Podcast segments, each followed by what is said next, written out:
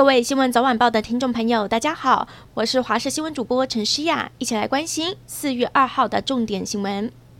今天是清明连假的第一天，国道南下好几个路段都出现了塞车的情形，尤其苏花改南下，从今天清晨四点开始就涌现车潮，一路到下午的四点才逐渐的缓解。下午国营南下的杨梅到新竹之间，车速一度也只有十七公里，根本动弹不得。如果您计划明天要开车上国道，提醒您国五还是会有北返车潮。高工局预估，从明天下午两点开始，会一路塞到晚上十点。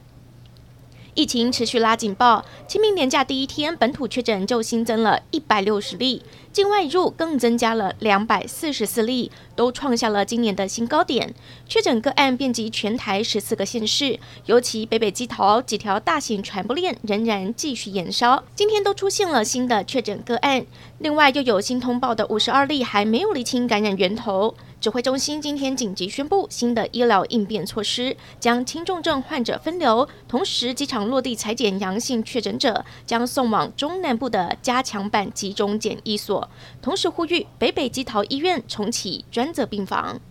来关心天气。全台各地天气依旧不稳定，气温也持续偏低。北台湾今天最低温下探十二度，中南部低温也只有十四度。要到星期一锋面减弱，气温才会回升。气象局也预估，三千五百公尺以上的高山，今明两天有机会下雪。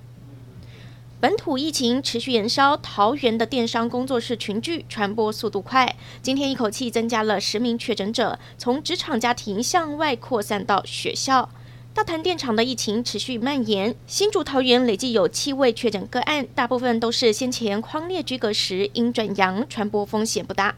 同时，基隆的疫情也还在蔓延，先前的工地不明感染源群聚，现在查出了有一名确诊者的邻居曾经到台中参加婚宴，疑似因此将病毒带回社区。高雄东南水泥厂昨天发生了公安事故，导致双铁瘫痪，多达十二万五千多名旅客廉价的返乡行程受到了影响。今天高雄市公务局前往现场会勘，有了重大发现，因为承包商没有按照原先的计划书施工，而是用砍树法，用铁球从高塔中间拦腰破坏，结果巨大的储仓往后倒塌，压倒了高压电塔，造成高铁主线断电。因此，现在已经勒令承包商停工停业，并重罚六百多万。而包商负责人、现场公安负责人等四人被以公共危险罪送办。行政院长苏贞昌抛出了新台湾模式的防疫战略，强调要让防疫还有经济并行。但这句话也让台北市长柯文哲呛瞎，要中央不要拐弯抹角，只有标题没有内容。而另一方面，歌手张惠妹魁伟青年，昨天晚上终于重返台北小巨蛋开唱，但却有观众被检举在包厢区违规没有戴口罩，还吃东西聊天。至于要不要开罚，台北市长柯文哲强调要交由卫生局去调查。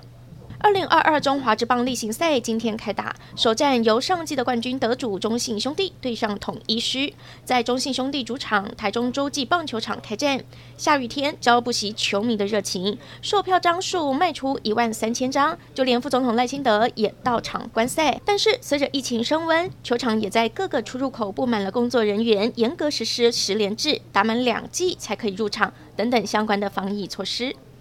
国际消息。美国五角大厦一号宣布送出台币八十六亿的军事援助，当中包括了抛弃式的弹簧刀无人机给乌克兰。美方也将转交苏联制的战车，要让乌克兰军队在熟悉的操作下抵御乌东地区。至于俄罗斯的撤退行动，终于在乌克兰北部实践。乌克兰总统泽伦斯基证实，俄军正从北方缓缓撤出。不过，泽伦斯基警告了，俄军同时在基辅埋下了大量的地雷，要乌克兰民众别误踩陷阱。